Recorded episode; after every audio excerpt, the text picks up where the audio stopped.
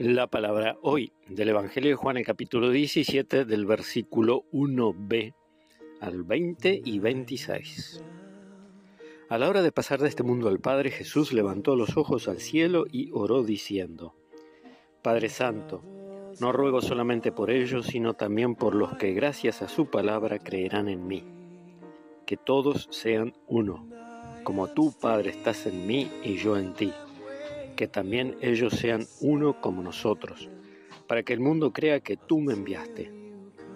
Yo les he dado la gloria que tú me diste para que sean uno como nosotros somos uno, yo en ellos y tú en mí, para que sean perfectamente uno y el mundo conozca que tú me has enviado y que los he amado a ellos como tú me amaste.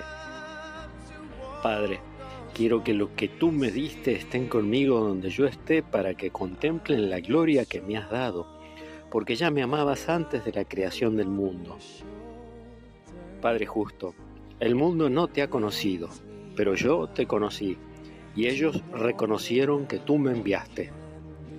Les di a conocer tu nombre, y se lo seguiré dando a conocer para que el amor con que tú me amaste esté en ellos y yo también esté en ellos. Palabra del Señor.